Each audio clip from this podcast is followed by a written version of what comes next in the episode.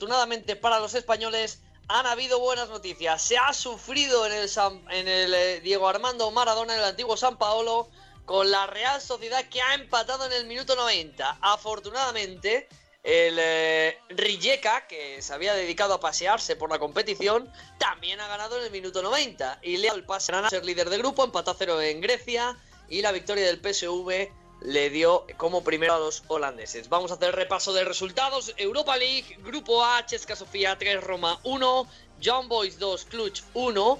El error de Facio que condena casi a la Roma, eh, bueno, casi no, condenó a la Roma Estuvo fatal el ex del Sevilla. Del Sevilla. Roma ha sido líder y campeona de grupo 13 puntos. Young Boys 10 segundo. Clasificados, eliminados el Clutch y el Cheska Sofía. Dundalk 2, Arsenal 4, Rapid de Viena 2, Molde 2. Este grupo acaba con el Arsenal como primero 18 puntos y el Molde segundo con 10. Eliminados Rapid de Viena y Dundalk. Grupo C, Leverkusen 4, Slavia de Praga 0 y Japón Beersheba 1, Niza 0.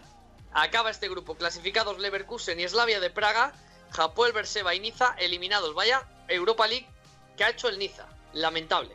Estará Chesco enfadado en casa.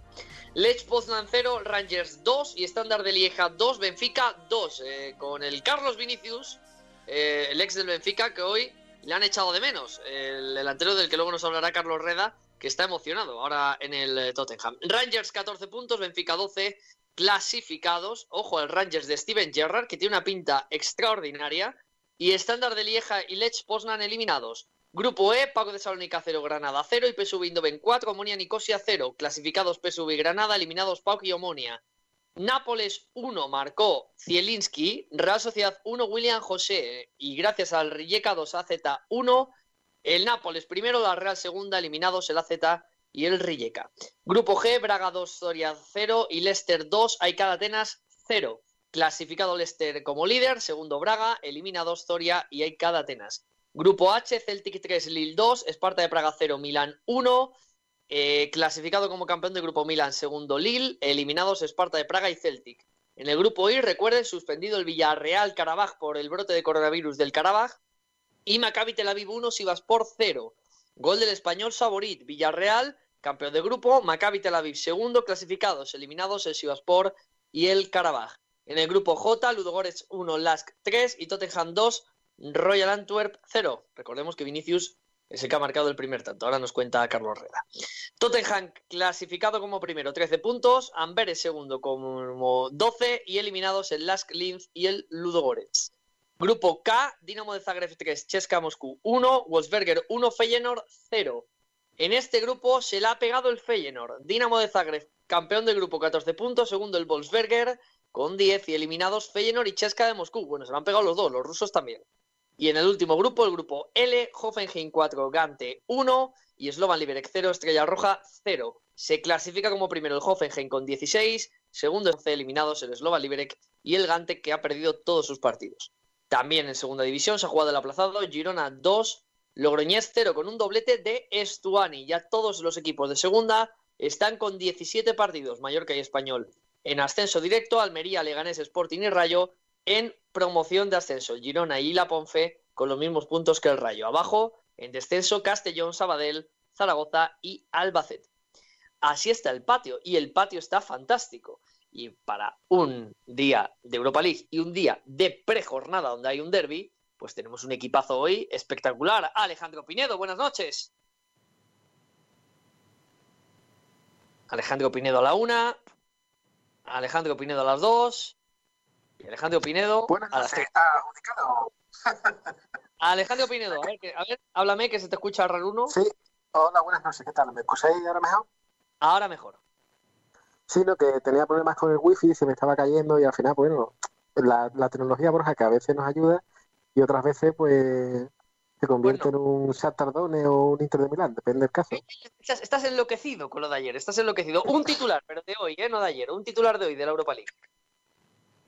Eh, pues. No encuentro la inspiración. Estoy todavía con lo de Juanma Moreno y no encuentro la, la chispa. ¿Qué, es lo de Juanma Moreno? A ver, explícame, ¿qué es eso de Juanma Moreno? Sí, pues que Juanma Moreno es el presidente de la Junta de Andalucía y hoy ha abordado las medidas para estas fechas navideñas con las restricciones de movilidad. Pues mira, pues ha puesto dos fases diferentes. La primera barca desde el día 12 sábado hasta el 17, en la que se abre la movilidad entre provincias y el resto de las cosas más o menos queda igual. El toque de queda a las 10 y los bares y negocios cierran a las 6. Y ya a partir del 18 ya hay movilidad entre las diferentes provincias de Andalucía y el toque de queda hasta el 11. Ha abierto un poco eso, los horarios de la movilidad, etcétera, que la verdad es que es necesario para la economía porque sin movimiento de municipios pequeños hacia los grandes, pues como que el consumo no se incrementa y al final, pues eso por desgracia acaba creando más desempleo y más problemas, ¿no? En general. Ajá, bueno, pues vamos a ver. Eh, Alejandro Moreno, el hombre que hoy ha enloquecido Andalucía. Eh, don Carlos Reda, muy buenas noches. Desde los estudios Garreveil, Carlos Reda. Buenas noches, Borja. Buenas noches, compañeros. Estás enloquecido con Vinicius, el del Tottenham. Sí, ya te digo. Y mi, y mi titular hoy puede ser: ¿el Madrid se equivocó de Vinicius? Eh, a ver, no es que se equivoque. Este es muy bueno, ¿eh? a mí me gusta, ¿eh? te lo he dicho fuera de micro, que es un jugador muy interesante, este Vinicius, jugador que estaba en el Benfica.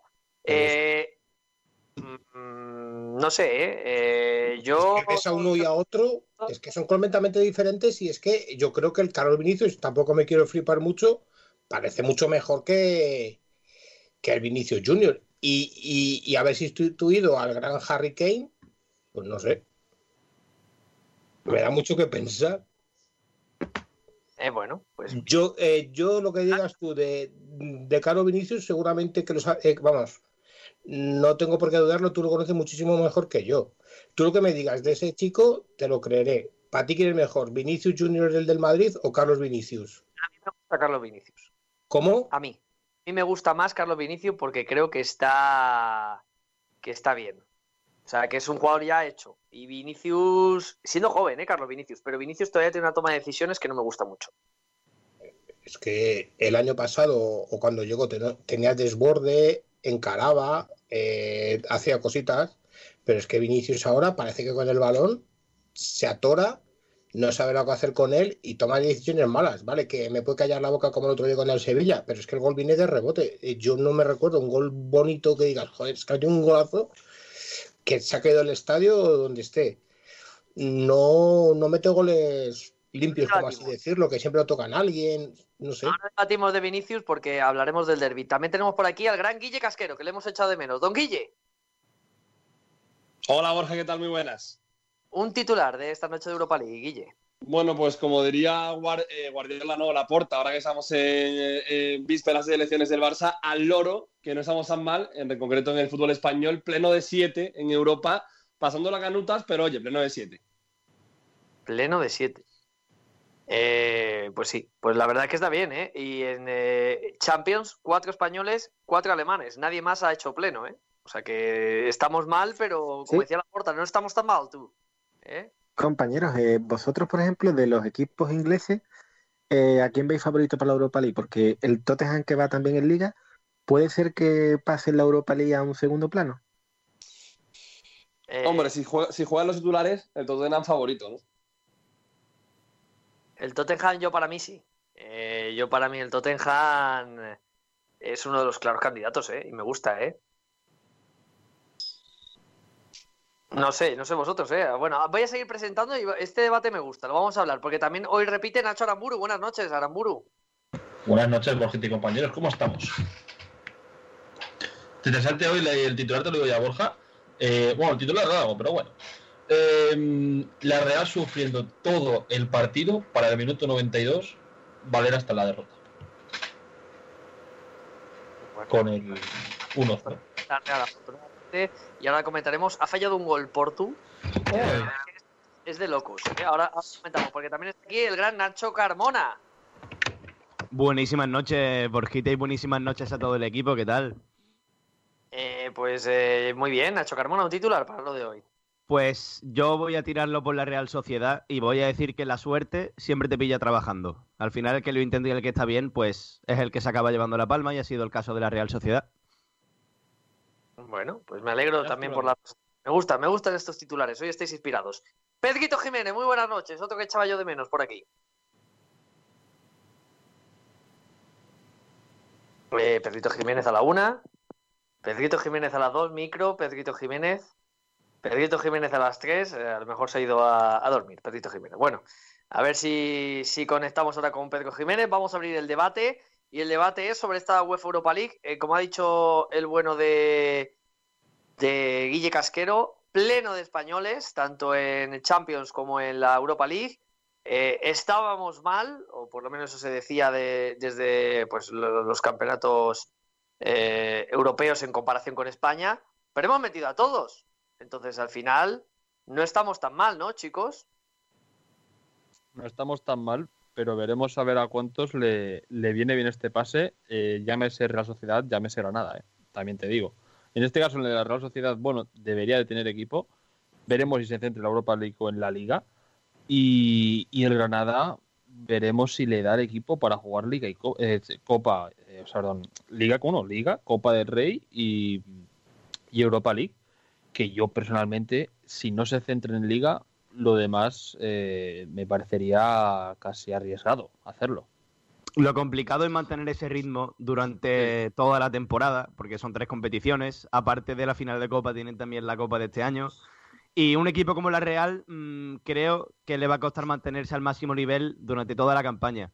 Pero si consiguen tener este nivel que están demostrando eh, hasta mayo, hasta abril, es muy probable que por lo menos un título lleguen a tocar. Eh, ¿Creéis que... A mí- creéis... Dime, dime, Pinedo. Sí, Que te- quería comentar que la Real Sociedad para mí es un equipo que está muy descompensado porque vemos Sí. el centro del campo con Miquel Merino, después arriba con Portu, Isaac, Oyarzábal, pero ¿veis los centrales que son centrales realmente competitivos para llegar hacia más, hacia más grande? Y tiene un portero también de un nivel alto que pueda resolverte partido en eh, partidos de alta exigencia. Esa es mi duda. Yo creo que los centrales y el portero flaquea bastante respecto al nivel del equipo. Sí, pero aparte el problema de la Real Sociedad es que de repente tiene a un delantero eh, a nivel top, metiendo todo como es Isaac, y tiene de suplente a todo un Julián José que hace mm, un año se los rifaba al Tottenham por 40 millones, al final no se terminó dando. Pero pasas de eso, de repente Isaac no estará al nivel que hace un año, evidentemente, porque es complicado que un jugador como Isaac, de tan joven, pueda hacerte tres años muy buenos. A, tener un William José que no vale 50 millones, ni los valía tal vez, pero hacerte de vez en cuando goles y recuperarlo un poco. Pero mm, es lo que tú decías, eh, por ejemplo, la defensa Lenormand, Zubeldia, Zaldúa, Monreal. Sí, son capitanes, o sea, capitanes, quiero decir, son tal, pero para Europa no sé yo si a lo mejor con eso te sirve. A, mí, a mí es que la Real me gusta mucho, pero, pero también pienso que es un equipo flojete. Y eso que atrás creo que ha mejorado, ¿eh? Y os voy a sorprender, para mí ha mejorado con la salida de Diego Llorente. Porque Diego Llorente era un jugador que jugaba mucho en la Real y para mí es un jugador súper sobrevalorado, Diego Llorente. Me gustan más los que juegan ahora. No sé cómo lo veis. Y sobre todo porque Imanol ha encontrado en Zubeldia, por ejemplo, un jugador que le vale para centrar ante muchos equipos, incluso hoy en el Diego Armando Maradona en Nápoles, eh, que saca balón jugado, que juega más al balón, que además defiende mucho más con la posesión de- del esférico.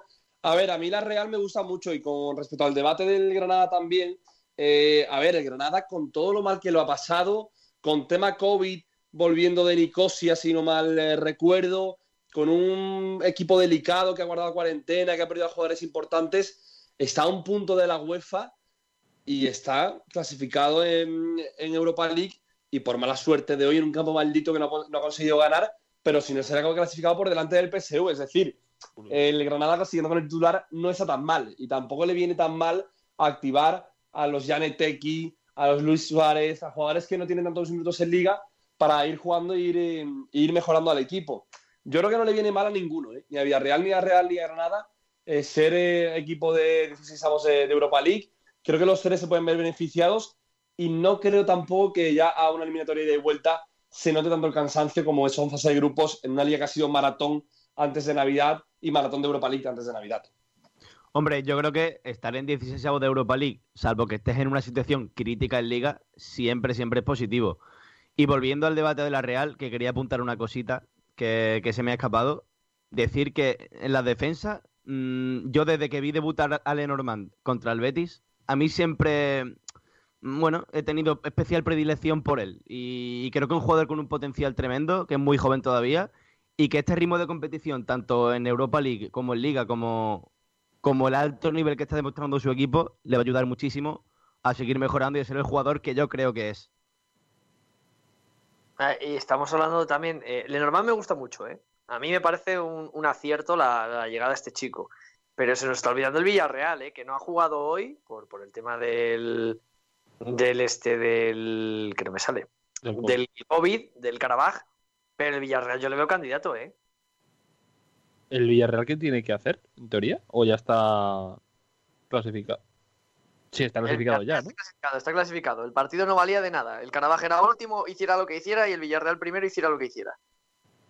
Pues hombre, el, el Villarreal que en este caso, bueno, yo creo que el Villarreal sí que es el único equipo que puede, debería de hacerlo bien en Liga y debería hacerlo bien en Copa. O sea, en Copa, en Europa League. Eh, porque tiene equipos, han hecho fichajes en verano bastante ilusionantes. Y, y, hombre, eh, hay gente suplente como el chavalín, el chavalín, eh, se me ha ido el nombre, el extremo. Ese, Chuguece, que hace dos años, un año pegó un boom. Y, y sin embargo, ahora a veces es suplente en este equipo. Así que, hombre, tiene equipo para competir. Y, y evidentemente hay muchos grandes nombres como, como el United, como el tal, como el cual. Pero el Villarreal yo creo que si lucha por las dos, por la Liga y por la, la Europa League, creo que puede hacer cositas. Hombre, yo creo que el Villarreal ganar la liga se le queda un poco lejos. No, pero no, pero teniendo el técnico que tienen, teniendo una Emery que es un entrenador que conoce la Europa League a la perfección, que le gusta mucho. Uy. Uy. Uy, eh, Carmona, estaba, estaba ahí. Estaba pletórico. Y se nos ha ido. Carmona, ¿estás? Uy. Carmona a la una. Carmona a las dos. No sé qué pasa hoy, ¿eh? Estáis. Estamos, estamos revueltos hoy. eh. Estáis revueltos. ¿Pedro Jiménez está ya por aquí o no? ¿Se me escucha, compañero? ¡Hombre! Pedro Bien. Jiménez, ¿Qué, ¿Qué tal? ¿Cómo estás? Un titular, Pedrito Jiménez, y ya entra en el debate, que estamos aquí con la Europa League, las posibilidades de Real Sociedad de Villarreal y de Granada. En la- Pues un titular, me voy a ir a, a lo mío, a los equipos vascos. Y nada, voy a decir milagro vasco de la mano de Diego Armando. Milagro Vasco de la mano de Diego Armando. Qué bonito, qué bonito. ¿Cómo se nota que eres un hombre que escribe en la web de Sporting? ¿Cómo ven las posibilidades de los españoles? Bien, la verdad, eh, sobre todo destacando la, la Real Sociedad que se ha colado ahí en extremis, no daba, mm, mm, de, ¿cómo decirlo? Eh, que no quiero decir la frase, no daba un duro, pero bueno, eh, ya la he dicho. Y porque le tocaba el Nápoles, un rival muy complicado, y luego eh, dependía también del Rijeka. Y al final, fíjate, eh, el Rijeka gana y la Real Sociedad eh, empata en el, en el minuto 90, así que ha sido un milagro y, bueno, eh, demuestra también que al igual que el Granada y que el Villarreal, pues son equipos que están aportando mucho al fútbol español y van a tener recorrido durante, durante espero, largo tiempo eh, la competición europea, sobre todo Granada y Villarreal. En el Real Sociedad soy un poquito más receloso. Eh, vosotros, eh, cada uno, quiero que me digáis posibilidades, eh, no sé, en un porcentaje. O, candidatos, mira, más fácil, candidatos. Decidme para vosotros quiénes son los candidatos. Decidme tres para ganar esta Europa League. Venga, empieza, por ejemplo, Guille Casquero. A ver, yo te voy a barrer para casa. Para mí, te voy a decir primero uno, el Tottenham. Para mí es claro candidato a, a ganar esa Europa League. De Champions cae el United y el United que cae a Europa League creo que tiene que ser candidato 100%. Y por decirte uno de casa, para mí eh, el Villarreal tiene más gol, pero creo que la Real puede competir mejor. Si soluciona esa crisis de gol que puede ser momentánea, porque el año pasado tenía los mismos delanteros y menos experimentados y menos trabajado por Imanol y tuvo mucho gol, para mí la Real puede ser candidato. La Mm. Real candidato, me, me gusta. ¿Qué más? ¿Qué- a ver, más opiniones. Venga, siguiente. Candidato. Eh, voy yo. Em, es que tal vez es tirar por nombre, pero voy a decir voy a decir tres porque la verdad que es muy complicado. United, porque viene de la Champions y creo que por lo menos Europa League va a luchar. Tottenham porque tiene equipo. Y, y el otro, vamos a. Estoy entre Leicester y, y Milán. Y voy a meter al, al Milán por, por Fields, no por otra cosa, la verdad, porque creo que este Milán tiene equipo para poder hacer cosas y ya ganarla no lo sé, pero puede pelearla. Eh, pues sí, yo pienso que sí. Y algún, los rebotados de Champions, eh, cuidadito, ¿eh? Que... Es que el, está, se está mirando, estaba el Salzburgo, pero luego estaba el Es- United y El Salzburgo a mí me gusta, ¿eh? Y es un equipo que creo que en competición como la Europa League se puede, se puede está el. Ajax también, ¿eh? Que cae. El Ajax, el Brujas, es que claro, luego tras el Brujas, Dinamo de Kiev, Krasnodar, hay muchos de Europa League, pero bueno. La Europa League ha subido su nivel estos últimos años de una forma tremenda. ¿eh? Hay muchísimos equipos muy buenos y estaba aquí mirando un poco los equipos que se han clasificado para 16 avos, tanto rebotados como de la propia Europa League. Y es muy complicada la pregunta que has hecho, ¿eh, Borja, quedarse con tres de todos los equipos que yo veo candidatos. Es muy complicado, pero si tuviera que, que quedarme con tres, me quedaría, yo creo que con el Nápoles, me quedaría también con el Tottenham, Mm, el Milan lo podría cambiar por el Nápoles quizás. Y yo creo que el Villarreal, lo dije a principio de temporada cuando llegó Emery, y, y creo que su opción de tocar meter este año es muy firme. ¿eh? Claro. Yo también voy a decir los equipos que se han estado repitiendo, tanto United como Nápoles y Villarreal, que ha dicho Nacho. También en, mm, bueno, se me ha olvidado uno por ahí que, que había dicho United, Tottenham, eh, Nápoles y Villarreal. Bueno, esos cuatro. El Milan, cuidado también con él. El Leicester, eh, uf, eh, hay muchos. Y, y cuidado también con el PSV, eh, que, que lo han Eh, no habéis mencionado al, al Arsenal, ¿no, no le veis digno ca- eh, candidato? Lo he pensado, Reda, ¿eh? lo he pensado, pero es que creo que el Arsenal tiene algo que no. Tiene, algo, tiene algo que no, no sé. Es que creo que la va a Tiene una manera de jugar bastante vistosa y eso. Y, y- y yo pensaba que, que iba a estar dentro de los candidatos. Yo me quedaría con el Manchester United. Bueno, sí, eh, eh, básicamente con los ingleses, con el Manchester, con el Tottenham, con el Arsenal. Y añadiría yo al, al Villarreal, por lo que decís vosotros, porque conoce al dedillo la competición Emery y yo creo que va a llegar bastante lejos. Pero Fíjate que para mí es más candidato Arsenal que viendo la fase de grupos Milan o Nápoles. O sea, el Nápoles es un equipo que las ha pasado canutas para ser primero en un grupo medio asequible, que en su casa no ha tenido el dominio del partido frente a la Real Sociedad muy debilitada y sin sus dos mejores eh, jugadores. Y el Milan es un equipo que hoy ha ganado es casi, casi que empata fuera de casa con un equipo que no se jugaba nada y tampoco ha goleado ni se ha exhibido en ningún partido de, de la fase de grupos. O sea, para mí, Milan y Nápoles están en un escalón muy por debajo de los Villarreal, eh, Tottenham, Manchester United, por supuesto. Pero también hay que tener en cuenta, creo yo, el grupo en el que está situado el Arsenal. Es decir, Molde, Rapid de Viena y Dundalk, yo veo que es un escalón por debajo, es inferior al que, por ejemplo, le ha tocado al Nápoles, teniendo a toda una Real Sociedad en ese grupo. Yo el United confío mucho en él, ¿eh? Dentro de que es un equipo raro, porque es un equipo... El, el United es capaz de, de meterle cuatro a, a cualquier equipo bueno de la Europa League y, y perder con, con un equipo raro, con el molde. Es- ese es el, el United. De- Dejo una pregunta ahora del United y ya lo voy a decir uno parecido. ¿El Ajax? Otro, claro. El Ajax no es lo ha otro dicho equipo. nadie, ¿eh? No lo ha dicho nadie. Y el Ajax es otro equipo que viene rebotado de la Champions. Pero que- dime, dime. Pero ¿sabes qué pasa, Borja? Que yo creo, por ejemplo, el, el Ajax, pues pasa que, como el año que jugó la final de la Europa League, el Manchester de Mourinho contra el Ajax, que son equipos que después les falta oficio también, porque tienen muchos jugadores jóvenes, ¿no? Que son un poco cándidos, que no meten el pie. Entonces, yo me lo imagino en un partido jugándose las papas, entre comillas, contra un Manchester que salga, salga enfocado, que presione agresivo, porque el Manchester ha caído eliminado de la Champions, pero tenía las bajas de Martial y de Cavani, que con, con Cavani y con Martial yo creo que podríamos haber hablado de otro desenlace.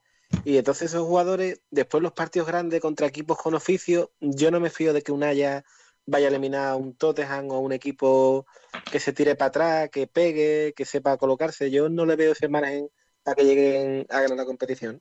Es que, claro, al final, eh, todo esto que estamos diciendo es muy subjetivo, porque cada uno tiene una forma de interpretar esas sensaciones y, al final yo creo que es todo muy de lo que cada uno sienta. Pero a mí el United, siendo objetivos, eh, sé que es candidato a ganarla, sé que la puede ganar además sin pasar demasiados apuros, pero mis sensaciones me dicen que no, que se va a acabar desinflando, que le va a faltar esa raza que le ha faltado en estos últimos años, quitándose a Europa League que ganó, como por ejemplo el año pasado contra el Sevilla, para, para acabar ganando el título. Lo que pasa es que en la Europa League, a diferencia de la Liga, no premia tanto la regularidad, sino en algunos aspectos la pegada que tenga en ese partido. Eh, cómo te tomes la competición en cuanto a motivación. Son muchos factores y todos muy independientes. Entonces, yo creo que es prácticamente impredecible todo esto. Estoy viendo por aquí rivales que le puede tocar, por ejemplo, porque yo creo que es el, caso que a todos nos gusta más, que es el Granada. Lo único que está por ahí que dices, hombre, si estos hacen algo. Estoy viendo distintos, hombre, eh, partidos bonitos que digas que se- si pasan puede ser histórico. Puede tocar un Arsenal como primero, ¿eh? Un Arsenal, una Roma, un Bayern Leverkusen, que yo creo que ese partido, ojo, un Rangers de primero. Hay muchos equipos que yo creo que el Granada, con oficio y costando seguramente, yo creo que lo puede sacar. Y hablo de eso perfectamente, como PSV, como Rangers, como Leverkusen, como Arsenal. Yo creo que el Arsenal, si pasa Granada contra el Arsenal, yo creo que en Granada hay tres días de fiesta mínimo. Pero, hombre, yo creo que el Granada es un equipo para unas eliminatorias, es un equipo jodido, ¿eh? Sí, sí, el sí. Granada es un equipo complicado en eliminatorias. eh. Diego es un pedazo de entrenador, ¿eh? Eh, Y Casquero, lo demostró. claro. Casquero, Diego es de los que te gusta, ¿eh? Hombre, Diego es un entrenador que puede marcar una era. ¿eh? En el Granada sí se clasifica para octavos o cuartos de, de Europa League. Y además es un entrenador que, ya lo decía ya en rueda de prensa, él quería ganar el partido. Es verdad que por la racha de Granada en el día, que lleva cuatro derrotas y un empate consecutivos, que no consigue ganar, ha metido a mucha gente de segunda y tercera línea del, equipo. Pero es un entrenador que a una doble eliminatoria Ojo que no, no es favorito, porque seguramente no va a ser favorito, mucho menos quedando segundo, porque va a tocar un rival que puede ser gordo, incluso algún caído de, de Champions, pero no es un rival fácil. Así como ayer se decía que el Atlético como segundo iba a ser un segundo envenenado para alguien, el segundo envenenado de, para mí de, la eliminatoria es el Mallorca, ¿eh? o el Mallorca, el Granada, porque el Granada puede dar mucho. Y a doble partido, a mí no me gustaría vermelas con Diego, porque además es un entrenador que domina muy bien todos los registros, ¿eh? y lo hemos visto en Liga. Puede sacar balón eh, jugado muy vertical y muy rápido, pero también te puede jugar y no perder a cada partido sin balón, que para mí es Europa League es muy importante porque lo decía antes eh, Nacho, para mí el Nápoles cuando no tiene balón sufre mucho. El Milan cuando no tiene balón es un equipo que se desgasta, que inmaduro, quiere tener el balón y, salir jugado. Y para mí hay equipos en España como Villarreal y Granada que cuando no tienen balón pueden vivir sin balón y cuando tienen balón pueden atacar. Y eso los, hace- los- hace un poquito más eh, peligrosos y es tener ese arma de doble filo que para mí para esta competición es muy importante. Es que hay entrenadores en esta, en esta Europa League, hay entrenadores que son muy buenos en eliminatorias. Mourinho es otro, ¿eh? Mourinho en eliminatorias, cuidadito el Tottenham, ¿eh? Y además al nivel que está el Tottenham este año. Me ha sorprendido. puede- Y además pueden, quedarse, pueden quedarse muy buenos encuentros en, en- en- Sí, sí, se pueden dar cruces buenos. Eh, decía Pinedo, Sí, y además que tiene los dos mejores jugadores de la competición, que son Son y Kane, que tienen un nivelazo, son jugadores de Champions. O sea, eh, no hay ningún jugador, yo creo, que se le medio acerque en la Europa League. Yo es que por plantilla, cuidadito, ¿eh? Hombre, eh, como decía Pinedo, Son es un jugador muy diferencial y que marca mm, por eso mismo las diferencias. Eh, es capaz de, de definir un partido, de, que el equipo dependa de él y no se arruga ante grandes retos, así que va a ser muy complicado meterle mano a un Tottenham que también es muy intenso en la parte de atrás y que no deja escapar una. Yo, a mí, una de las cosas que me, que me preocupan de, de la Europa League, en el caso del Granada, es que, es que se puede, se puede dejar ir, sobre todo en Liga. Y eso me Mm. preocupa porque creo que el Granada está haciendo una buena competición y este bache que tuvo por el COVID eh, le puede perjudicar.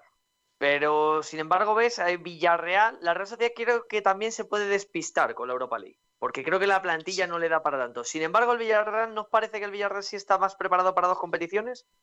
Pero fíjate, Tiene- Borja, que, que para, Sí, sí. para mí es peor noticia el tema de, por ejemplo, o sea, yo si fuese aficionado del Granada, o te voy a más, si yo fuese Diego Martínez, me vendría peor caer en Europa League y tener ese mazazo de, oye, encima que he dejado eh, un poquito la liga de lado para jugar la Europa League, caigo y ya tengo un recelo de la liga, que seguir. O sea, para mí, tanto para Villarreal, Real Sociedad como Granada, es más positivo clasificarse con la consecuencia que venga. ¿eh? Se puede lesionar uno, dos o tres jugadores, pero para mí es mejor síntoma para competir y para mejorar en liga clasificarse y verse con potencial y confianza que caer. Pero sí es verdad que, hombre, hay equipos que están más preparados. Para mí, el Villarreal, como tú dices, es uno de ellos. El Villarreal tiene equipo para pelear, por lo menos, para Europa League otra vez en Liga. Y hablo de Europa League por no decir Champions, porque Champions, la verdad que este año va a estar complicado. Veremos a ver quién se mete en Champions. Y, para Europa League, yo creo que tiene equipo. O sea, tiene el centro del campo titular del Villarreal. Eh, bueno, no sé si sigue de baja, pero Parejo, Coquelán eh, y me faltan los otros dos que no me acuerdo ahora de los nombres. Pero, pero tiene equipo, yo creo que para lo que digo, para jugar liga y quedar en una liga en una posición más que decente. Hablo de Europa League por no hablar de Champions. Y en Europa League, ganarlo tal vez no. No creo que a lo mejor Villarreal tenga ese, ese aura como el Sevilla. Pero, pero decíais, Emery tiene, tiene caché en Europa League y, yo creo que puede hacer cositas. Emery tiene experiencia, ¿eh? Al final ha ganado títulos. Y un entrenador que ha ganado títulos en Europa League eh, es una competición que conoce bien, una competición donde ha competido muy bien eh, sus equipos. Eh, no lo sé. Con el Valencia estuvo muy cerca, luego consiguió ganar, luego con el Sevilla fue campeón y luego fíjate, la Champions ha fallado en Champions, ¿eh? La Champions se le ha quedado un poco grande a Emery. Eh, Yo la- creo que. Perdona, perdona, Borjita, que pensaba que habías acabado. No, no, dale, dale, Nacho. Que yo creo que Emery, eh, sinceramente, es entrenador para equipos de segunda fila, de segundo nivel. Yo creo que quizá un PSG se le queda, se le queda grande y los números están ahí. Y él siempre ha dado su máximo en equipos que no tenían tanta exigencia a nivel de títulos, pero esa capacidad de sorprender siempre reluce en equipos de ese tipo, en, en clubes así. Y yo creo que en el Villarreal eh, juega en casa, es decir, es su zona de confort, es donde él mejor lo ha hecho. Ya se vio en el Valencia, en el Sevilla ya mejor ni hablamos.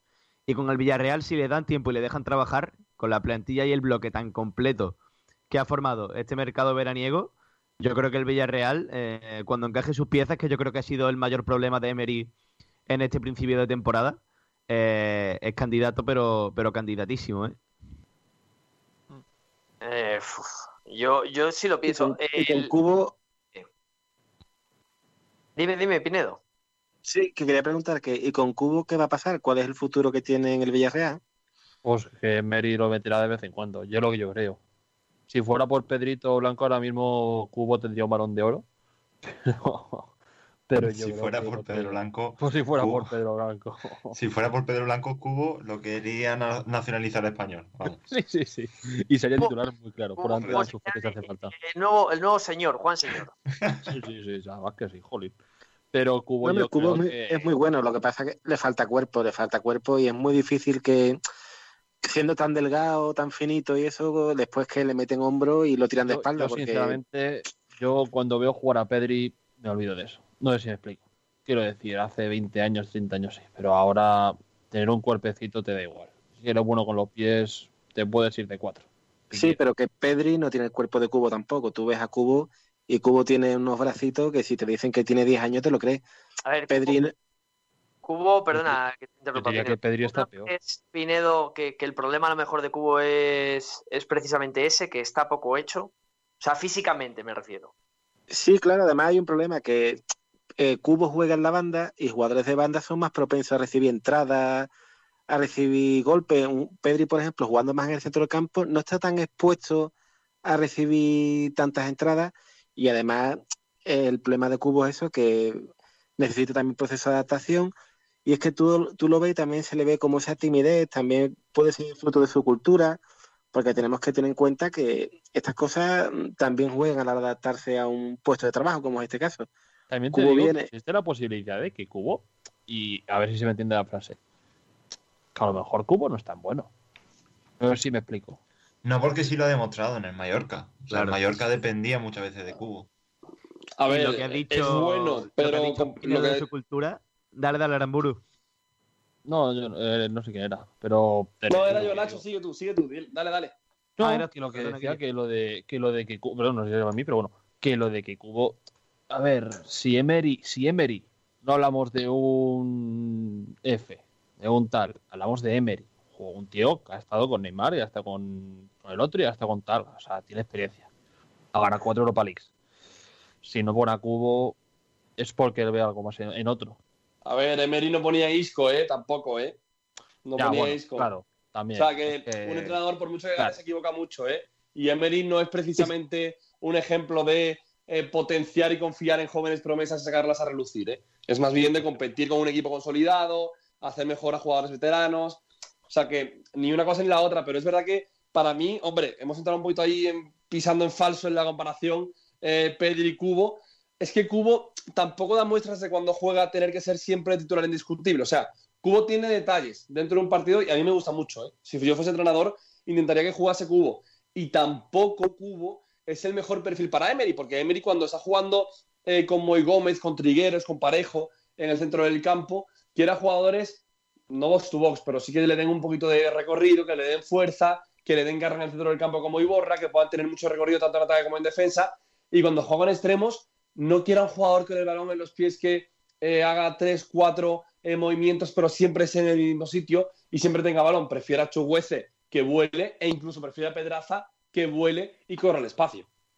A mí hay una cosa que ha dicho Pinedo que me ha llamado muchísimo la atención y que en parte le da la razón a Borja en una frase que dijo hace ya un mes o por ahí en este mismo programa y es que eh, el tema de la cultura yo creo que puede ser importante. Nunca nos lo hemos planteado, pero Borja lo dijo que los canarios, en el caso de Pedri, tienen una forma de ver el fútbol y la vida diferente y a lo mejor eso se refleja también en el terreno de juego a una edad tan joven. A lo mejor ese desparpajo va un poco también con la personalidad de cada jugador y a Cubo quizá le hace falta soltarse.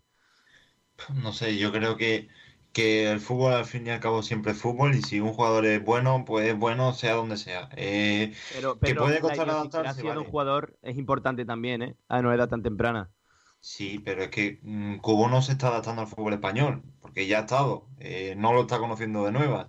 Lo que sí tiene que adaptarse, o mejor dicho, hacerse un hueco con un entrenador, pero yo pienso que ahora mismo no tiene nada que ver con la cultura. Igual le, le falla algo, sí, pero no sé, mm, pienso que es más porque tenga que hacerse un hueco al igual que otros compañeros. A ver, también, también, también os digo, eh, perdona, Borja. No, no, dale, dale, Aramburu. Eh, A ver, yo estoy viendo aquí el último partido importante, digamos, del, del Villarreal, en el que juega Chu, no Chukwueze, pero no juega, juega Cubo en el 89, no juega Cubo, que es contra el Madrid, y donde tendría que jugar Cubo, que es extremo derecho, si no recuerdo mal, eh, juega Trigueros, y es que, a ver, el Villarreal tiene un equipo en el que estaría detrás del Mario Gaspar, a su, a su al lado suyo, Parejo y Borra, al lado izquierdo, Muy Gómez, y el Moreno Vaca. Quiero decir, tiene jugadores. Para lo que es Cubo, en teoría, que es un jugador rápido, es regateador, con balón, eh, de buscar eh, rápidos eh, contragolpes con buenos pases precisos, tiene a gente como Parejo y Borra, sobre todo Parejo para meter balones. Si prefieres meter a un hombre como Manu Trigueros a- y, y sacarlo en el 89, algo tiene que haber, ya sea culpa de Emery o culpa de Cubo. Pero el Villarreal tiene peloteros y el Villarreal realmente lo que estoy viendo aquí tiene un equipo hecho para Cubo. O sea, tiene un equipo donde Cubo, en teoría, podría sobresaltar. Y sin embargo, es suplente en el 89 contra el Madrid. Yo no veo tanto a Cubo ¿eh? en el Villarreal. Para mí eh, triunfaría más en otro equipo. Por ejemplo, por decirte una voz de pronto Real Sociedad, que para un Villarreal que quiere controlar y cuando juega con Alcácer y Gerard Moreno, Gerard es el que hace las veces de extremo porque cae mucho a la banda derecha y se asocia con Mario y deja a Trigueros libre como tercer hombre en el centro del campo y yo no lo veo tanto. O sea, pa- para mí Cubo eh, no ha acertado en el entrenador para seguir jugando bien y sobre todo en el estilo. Yo es que a Emery y a Cubo no los veo para nada compatibles 100%, o sea, como un entrenador que potencie eh, la idea y la, y esencia y que entienda la idiosincrasia de ese jugador. Y por eso me extrañó tanto cuando en verano la prensa decía que es que Emery lo había pedido eh, a dedo, es decir, quería el cubo y lo trajo. Y creo que el tiempo está dando la razón a la gente más escéptica porque es que yo no lo veo a, tanto a Cubo con, con Emery, la verdad. Lo que pasa es que Cubo, en una Real Sociedad que tiene tantos extremos y de tanta calidad, quizá se quedaría en un segundo plano como le ha pasado en el Villarreal. Y si a Cubo le ha ido bien, por ejemplo, en un equipo eh, sin exigencia ninguna de títulos, de clasificaciones europeas y sin esa alta exigencia que, por ejemplo, tiene Villarreal, quizás se debería plantear eh, volver a recalar en un equipo de ese estilo, volver a encontrarse y es que es muy joven. eh, a lo mejor necesita ese paso intermedio de unos años para adaptarse del todo al fútbol español, que Pedro ha dicho que no lo está descubriendo, pero yo creo que sí está un poco en esa fase de, de adaptarse, de asentarse y de conocerlo. A ver, ¿dónde? Entonces, Sí, dale, dale. a ver, es que, es que hay un problema con, también. Decimos, es que el- la Real Sociedad eh, no tendría hueco, el Villarreal no tiene hueco. ¿A dónde vamos? Quiero decir, entiendo que en un juego equipo como el Mallorca sobresalte porque a lo mejor el eh, digamos que el Mallorca pues tiene un planteamiento de juego en el que no es jugar juego bonito, a lo mejor es más defensivo y tal. Y claro, pues uno con desparpajo, como es en este caso eh, Cubo, acompañado de Budimir, que remataba todo, pues yo creo que claro, sobresaltas. El problema es que cuando llegas a un equipo en el que juegas Europa, en el que tienes que tener todo, digamos, saber defender y saber atacar en qué momento, eh, ¿dónde lo metes? No puedes, ahora mismo yo creo que el Madrid lo cede a- un Elche, o bueno, es que Elche, pero bueno, a un equipo de abajo. Sí. Mira, Yo lo el metería en el No sé si Celta de te Vigo. el El Celta, Celta- Sí, en el Celta te lo compraba yo. En el Celta, ¿En el Celta? Con Yaguito Llamen a. Julio Portovale. eh, eh, es que, es que eso es así. Eso es así. Eh, yo, yo creo que en el Celta ahora con Cudet eh, se saldría. Julio Portavales Claro. en teoría estaba hoy, eh, pero le hemos llamado y no, no ha cogido el teléfono. Estará ocupado sea, Kiko. poniendo Eh, postales y velas a Cudet en su habitación. Sí, sí. ¿En el Celta dónde, chicos? Eso es, eso es buena pregunta. Pues yo lo pondría por Bryce, que me parece un jugador muy, muy sobrevalorado. No, hombre, no, mi Bryce, No, no, me lo no. toques, hombre. Mi Bryce no. A ver, tuvo Bryce- una muy buena temporada, pero el año cayó. pasado, el año pasado de Bryce fue un año para meterlo en segunda vez. ¿eh? Pero, pero es cosita. Pero a mí me tiene, a- a- ahora está mí me- mejorando, ¿eh? pero a mí me tiene que demostrar mucho más que se le llevó a la selección muy rápido. Bryce, Bryce, y Bryce es un jugador que tiene un toquetazo Guti de que toco una pelota y me llevo 20 minutos buscando las nubes y el marcador. Y yo os digo que Bryce dentro de un par de años, vamos a ver dónde está. Ha demostrado ser un buen jugador, las cosas como son, pero muy irregular. Y al final lo que premia la regularidad, una buena temporada, te sirve pues para hacerte cartel ese año, para que te llame la selección, como fue su caso. Pero al final, eh, si te falta ese puntito de, dar el máximo nivel, o por lo menos un nivel aceptable cada vez que sale al campo, eh, no eres diferencial, pasas a no ser diferencial. Y yo creo que es el caso de Pérez Méndez, que no, dudo- no dudo de su calidad, perdón, no dudo que sea bueno, pero, pero yo creo que ahora mismo no es diferencial como lo fue en, su, en la temporada que destacó. Es que depende un poquito la, la concepción de cada uno de Bryce. O sea, es verdad que no es un jugador para selección ni mucho menos, ni un jugador para ser eh, MVP o líder de, un equipo. Eh, Bryce es un jugador medianito de, primera, ¿eh? que puede ser de primera, puede ser de primera baja, puede ser de primera alta, para un equipo que, le guste y lo confeccione. Para mí es un jugador que además va a rendir siempre mejor en el Celta que fuera del Celta, porque su casa es eh, Vigo y creo que allí puede rendir muy bien y fuera menos pero para mí ahora sería indiscutible. ¿eh? Para mí ahora con Codet está mejorando mucho, dándole al equipo lo que le hace falta. Y yo a Bryce ahora no, no le quitaría, la verdad que no. Yo a mí es un jugador que me gusta mucho y que creo que le había matado a Oscar García. Mi, mi sensación, ¿eh? Mi sensación es que es que Bryce lo mejor que le ha podido pasar es el cambio de entrenador. Pero también, Borja, con Fran Escriba, eh, la parte de la temporada pasada que estuvo tampoco llegó a ese nivel de la temporada anterior. Entonces, eso a uno le da que pensar y le genera dudas, al fin y al Mm. cabo. ¿Sabéis lo peor de todo? Que estamos aquí con contando tal. y Lo peor de todo es que dentro de un mes seguirá Cubo en el Villarreal de suplente jugando tres minutos. Es que. Y es una pena porque no sé yo hasta qué punto Cubo puede decir, oye, eh, aquí no juego, hará cualquier equipo que bien quiera porque aquí no juego. No sé yo hasta qué punto podrá hacer el, el- el- el- eso. Y también por el Madrid, que el Madrid diga, oye, si Emery cuenta con él para tres minutos de partido, me lo llevo a, cualquier. Mira, es que claro, ya te vas a pensar, te vas a pensar equipos a veces y dices, madre mía, el Team anda ahora en Alemania, para cubo, velocidad, sin defensa. Pero tú, has dicho la clave, tú has dicho la clave, Aramburu, eh, has dicho la clave de Madrid. O sea, estamos hablando de Cubo porque es del Madrid. Si Cubo viniese de la cantera del Mallorca, nadie se estaría planteando, hay que ver que no juega. Y quizá para Cubo lo peor sea que todo el mundo esté reclamándole minutos y que esté todo el mundo haciendo la campaña, y yo me incluyo dentro de esa campaña, de que tiene que jugar más, es un jugador que podría sacar en uno y otro equipo, que en Alemania se saldría, en X se saldría, X se saldría, Mm. porque no deja de tener muy poquitos años y no deja de ser muy joven. Y hay muchos jugadores en la liga que seguramente tengan a lo mejor la calidad de cubo o parecida, que sea joven, y no todo el mundo hable de él porque no es Madrid, Barça o Atlético. ¿Sabes, ¿Sabes en qué liga, sobre todo últimamente, se le sacaría más partido a Cubo, yo creo?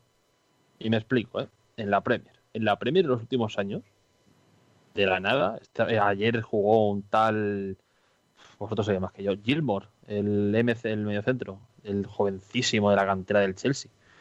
Eh, ha salido Greenwood, que ha salido y así está siendo revolucionario. Ha salido Rashford, aunque parezca que no. Rashford lleva en la élite 3-4 años y en esos 3 o 4 años se ha vuelto loco. Haaland, 2 años. Mbappé, 3-4 años. Eh, en todas partes del mundo se están sacando jóvenes promesas absolutamente de desmadre, porque hay cada, a cada uno que no hay sentido. Y luego en España sí ha salido un Sufati. Vinicius y Rodrigo están saliendo como están saliendo. Total. Eh, Fabián salió en su día del este Betis. Pedri. ¿Cómo?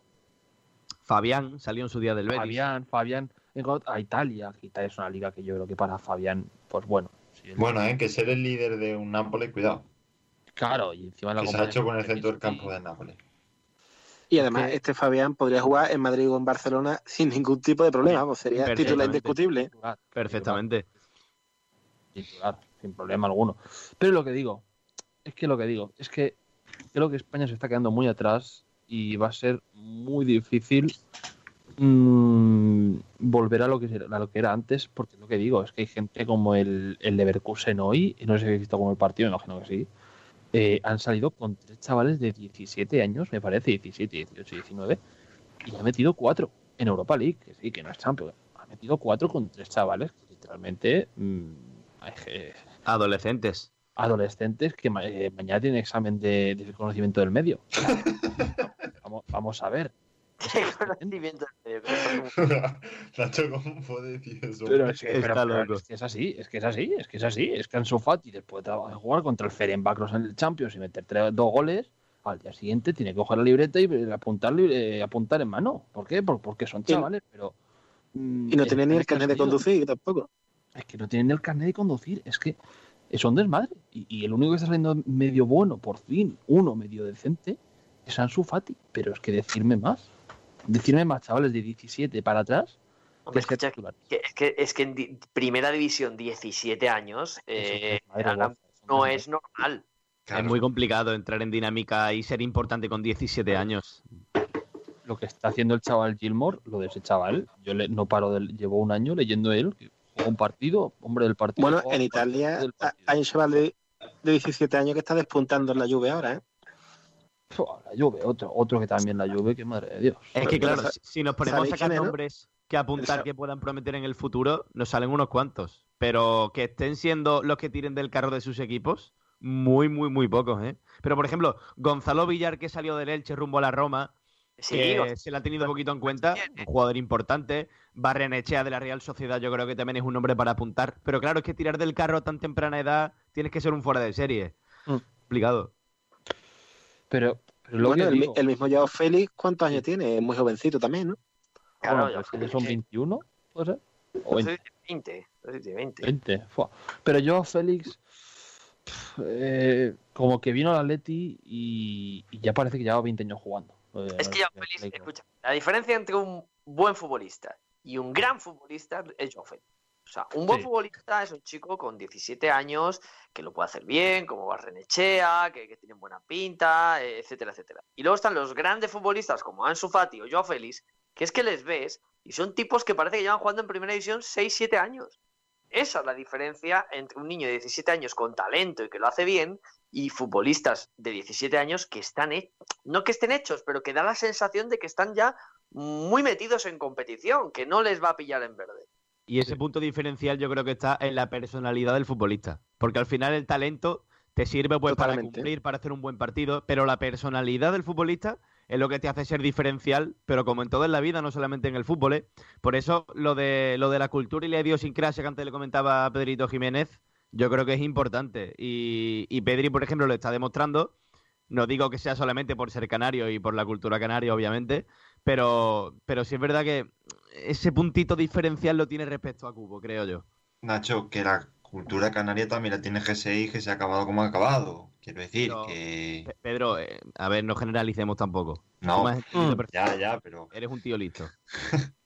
Pero que sí, que pueden ser más abiertos, sí, pero que hay vídeos eh, de Cubo en la pretemporada que, que hablaba con jugadores del con los jugadores del Real Madrid y fíjate que jugadores, Benzema, Ramos, o sea, personas que tienen un, nombre- dentro de- del fútbol, que llega al Villarreal y que sea un poco más tímido, pues no lo entendería, sinceramente. No lo sé. Yo, de los jóvenes de la liga, es que creo que Joao Félix y Ansu Fati están muy por encima. ¿Se os ocurre alguno otro? Así, jovencito. Es que es muy pocos. Es que no. Pau Torre. Bueno, no. No, creo que Lo que pasa es que no Torres tiene no el problema, atacante. tiene el problema, eh, tiene el problema de que el chaval se llama Pau Torres y parece que llevas escuchando a Pau Torres 40 años. Pau Torres es jovencito, está haciéndolo bien. Mm, Ojalá no cometa muchos fallos. Porque, porque, hombre, sí, está muy bien, pero Mario Hermoso en un año le puedo quitar el puesto. Pero a ver, que, que Mario Hermoso se decía que iba a ser el, ce- el central titular de la selección, Pau Torres le ha comido la tostada y es un fijo en la convocatoria y de momento en el 11 también, así que Pero yo eh, recalco. Hermoso, pero Hermoso está haciendo titular en el Atlético y está jugando Sí. a muy buen nivel, ¿eh? que eso hay que decirlo. Vale. Pero perfecto. en un esquema específico, ¿eh? Eso es, también, ojo, ¿eh? Hermoso, es verdad, que ha dado el salto en este sistema que implanta el Cholo de tres centrales, ¿eh? Está bien, cierto. Pero bueno, está dando el callo en, el- en un equipo de máximo nivel, que vas primero en liga, que ayer, por ejemplo, marcó un gol que es muy importante, porque a lo mejor sin ese gol se complica el partido de Atlético hasta acabar la Europa League. Entonces también es lo que hablamos, tam- también habría que ver a Pau Torres en un Atlético Madrid y no en un Villarreal, que es un equipo que tiene un nivel de exigencia menor, que es un equipo que tiene más la pelota y donde al tener más la pelota no estás tan expuesto a, a los ataques. Bueno, yo Pero lo vi contra que- Alemania y, y se lo merendó también. ¿eh? O sea, que, que Pau Torres no, no lleva cinco días, que, que lleva cerca de ya 16 meses en la liga. A ver, Borja, yo respondo a tu pregunta. Yo creo que mm, no hay muchos jugadores como Ansu Fati y Joao Félix, que por otro lado es normal. O sea, no pueden hacer líderes y extraterrestres que to- en todos los equipos. Pero es verdad que los Pau Torres, Zubimendi, por ejemplo, es líder del equipo, no se arruga, es un central, esa, es un mediocentro que puede jugar de central o de medio centro eh, con poquita edad y que es líder de la Real también en el centro del campo. Hay jugadores, eh, Brian Gil en el Eibar, pero es otro tipo de jugador, pero son jugadores españoles que están naciendo y que no van a ser cracks mundiales, pero sí pueden aportar a la selección en un futuro o ser, hombre, pues marca la liga, ¿no? Marca la liga como ha sido Navas en un momento o como han podido ser otros. Vale, perfecto. Pues yo estoy de acuerdo con Guille Casquero. Eh, ¿Os parece? Son las 12 y cuarto. eh, para que no se nos vaya mucho de Madrid, vamos a hablar de la liga, porque este fin de semana hay liga y hay, evidentemente, un partido sobre el resto, que es ese derby madrileño en Valdebebas, Real Madrid Atlético de Madrid, el sábado. Recordemos, mañana empieza la jornada con este Real Valladolid Osasuna eh, a las 9 de la noche y luego el sábado tenemos Valencia Atlética a las 2, buen partido. Ojo a los partidos del sábado, ¿eh? Getafe Sevilla a las 4 y cuarto, luego a las 6 y media hay un Huesca a la vez y a las 9 el derby y el domingo Real Sociedad Eibar, derby vasco, Betis Villarreal, otro buen partido, Elche Granada y Barça Levante. Y el lunes ya un Celta de Vigo Cádiz que Pinedo y Portavales eh, desenfundarán el sable y empezarán a luchar hasta la muerte. Eh, eh, una, cosa, una cosa sobre el derby. ¿Cómo veis este derby? A ver, Carlos Reda, Carlos Reda, te estás marcando un Pedro Torres, claramente. ¿Puedes confesar? Ojo, Sí, eh, lo, eh, eh, lo confieso, me estoy marcando un, un digno Pedro Torres. Estoy aprendiendo de, la, de los pedazos de máquinas que tienes ahí, que no tienen nada que envidiar a, a ninguna radio. Yo creo que esta gente les da un sopa con ondas. Bueno, sopas con ondas, aquí cada uno a lo suyo. Bueno, ¿qué, qué opinas? Venga, del derby, que has hablado muy poco. Cuéntame, ¿cómo ves el derby? Yo veo al Madrid eh, claramente favorito, no es por nada, solo por jugar en, el, en, en su estadio, está necesita de puntos. Y el Madrid, como es un equipo, a- es imprevisible, pero a veces es tan previsible que los partidos difíciles parece que sacan lo de siempre. Y yo creo que el Madrid le va a ganar al Atlético de Madrid. Va a ser un partido bastante disputado. Y yo espero pocos goles, 1-0. Y, y yo creo que mm, van a quedar así. O hasta, o hasta incluso yo a- apostaría por un empate. Un empate. Pues el empate yo creo que el Atleti no le hace ascos, ¿eh? Al empate. Ya, ya, ya. Es que si eso os escapáis. Eh, ten en cuenta Bueno, que el Atleti, escapan ellos, vamos. el Atleti le saca seis puntos. Eh, sí, porque yo no me escapo con ellos. Pero, pero si son seis puntos los que le saca ahora mismo al Real Madrid, con Sí. un partido menos el Atleti. Sí. Por lo tanto, que pudieran ser nueve si lo gana. Eh, si, el- si empatan, eh, el Atleti encantado le saca más nueve al Real Madrid con la vuelta en el Metropolitano y al Barça eh, le puede recortar como mucho dos puntos, que recordemos que el Barça ahora mismo está a 12 del Atleti. O sea que el Atleti le podría sacar al Madrid 12 puntos si gana el derby y si gana ese partido que tiene aplazado, que yo creo que puede ser el golpe de gracia para el Real Madrid que el Atleti gane este derby, ¿eh? Porque 12 Voy- puntos, voy a- está claro que es el Madrid, pero se dice pronto, ¿eh? Voy, voy a hacer la pregunta que dice ayer y ahora me adelanté. Pero quiero repetirla porque creo que es muy clave todo esto. Vaya partido se viene el sábado, ¿eh? Quiero decir, estamos en la jornada, en la jornada del principio, estamos al principio que digamos tal, el Madrid tal, el Atlético tal. Vaya partido, como uno de los dos gane, que se viene el, el sábado. Como pierda el sábado el Atleti, eh, bueno, vamos a empezar a leer el fracaso de Simeone, el Atlético vuelve a caer, el Atlético parecía que sí, pero no. Pero como el Atlético Madrid gane el, el sábado, ¿se pone a cuánto me habéis dicho? A 9 de... mm, no, Si el Atleti gana el sábado, se pone a 9 del Madrid con un partido menos. Se puede poner a 12. es que si gana- ¿eh? Pues personalmente, creo, creo personalmente que el Atlético de Madrid, lo digo a 11 de diciembre de 2020, yo creo que el Atlético de Madrid no va a ganar la liga. Y creo que mm, aún así ganando el sábado, creo que va a hacer un gran paso, pero creo que no va a ganar esta liga. Pero creo que el sábado puede ser eh, bastante más importante de lo que podemos darle a esos tres puntos. Yo no quiero ser boca chancla, ¿eh? pero yo creo que si el Atlético de Madrid gana este partido, tiene prácticamente un pie eh, en el título de liga. Es decir, eh, a 12 del Barcelona con los mismos partidos y con la posibilidad de ponerte a 12 del Real Madrid, mira que estamos, tú lo has dicho, Aramburu, a 11 de diciembre. No digo que le vaya a ganar de calle, pero un pie en el título sí lo puede poner con este partido. ¿eh? Puede ser un golpe encima de la mesa importante. Y lo digo sin querer quedar de boca chancla, pero mis sensaciones. Yo tengo ganas de ver a un Atlético ¿eh? competir contra el Madrid porque tengo ganas de ver si el Atlético contra un equipo grande de verdad en Liga se cree que es el Atlético que puede ganar la Liga. O sea, tengo ganas de ver a Simeone qué planteamiento hace uno del partido, qué lectura va a hacer del partido después, gane, pierda o empate. Y tengo muchas ganas de ver si el Atlético va a ser ese Atlético que siempre se va a quedar tercer escalón en la Liga o es un Atlético que se lo cree de verdad y da un golpe encima de la mesa. Yo, yo creo que el Atlético de Madrid, después de haber ganado el Barça, es verdad que el Barça está como está, eh, mm, tiene que dar ese paso del Real Madrid. Eh, me explico, el Atlético de Madrid ha estado, ¿cuántos años estuvo sin perder con el Real Madrid en Liga? Un porrón de años. Igual que estuvo un porrón de años que no le ganaba nunca, que de repente el Atlético con Simeone cogió una racha que en Liga el Madrid no le ganaba nunca. Ya en las últimas temporadas sí que ha ganado más partidos el Real Madrid en Liga al, al Atlético. Yo tengo Sí, ganas de... pero la racha de Borja, la Dime. racha era en el Bernabéu, porque en el Calderón sí ganó el Madrid varias veces. ¿eh? No, no, no, no, no, no. En, bueno, en el Bernabéu fue de, de locos, pero con Simeone, incluso en el Metropolitano y, y todo esto, eh, el Atleti no perdía, empataba, ganaba y era una cosa, una estadística brutal.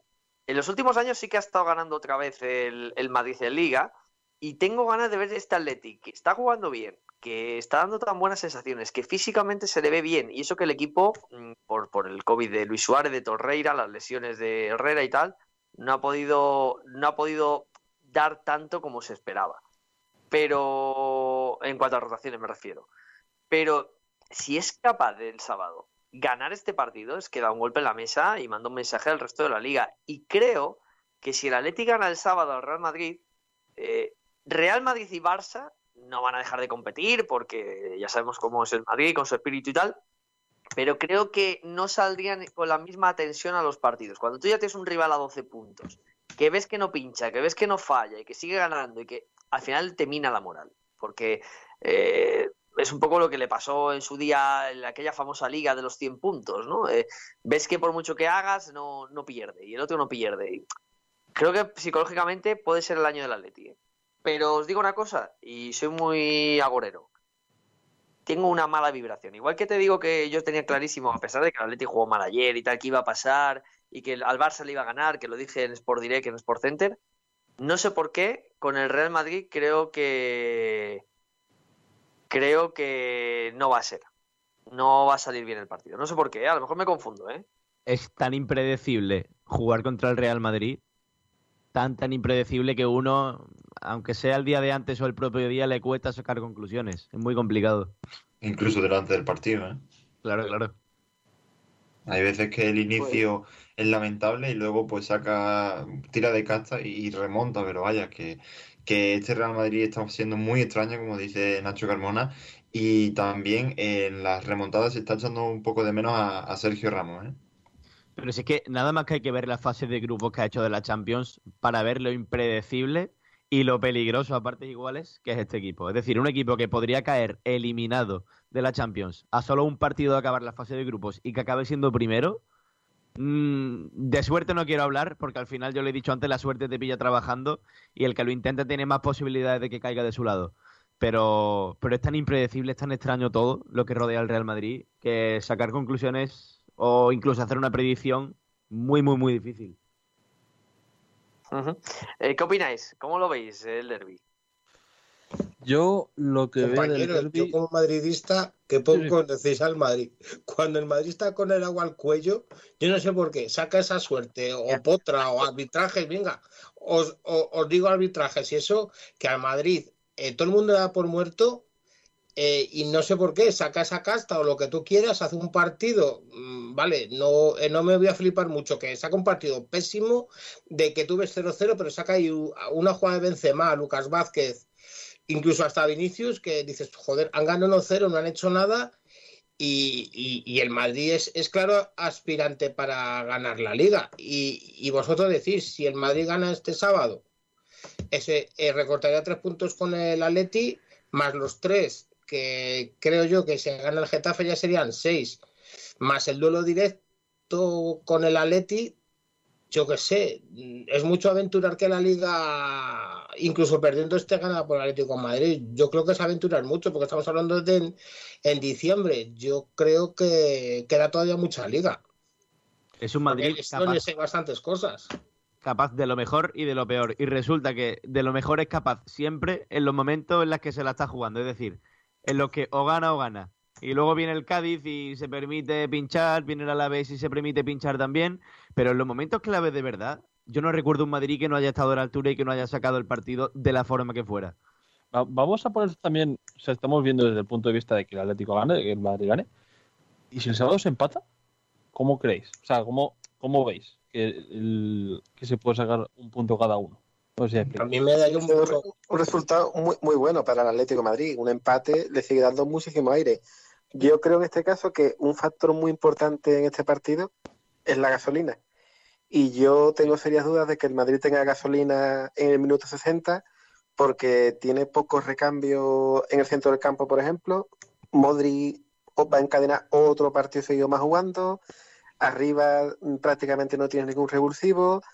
Kroos también se le ve un poco ahogado físicamente. Yo creo que ese factor, eh, sobre todo Modri, cuando a Modri se le apagan las luces, el Madrid defiende bastante en su juego. Yo creo que en la segunda parte, cuando ya metas a un Correa, a un Lemar, un Vitolo, yo creo que al Madrid le va a costar mucho mantener el ritmo del Atlético de Madrid en la segunda parte.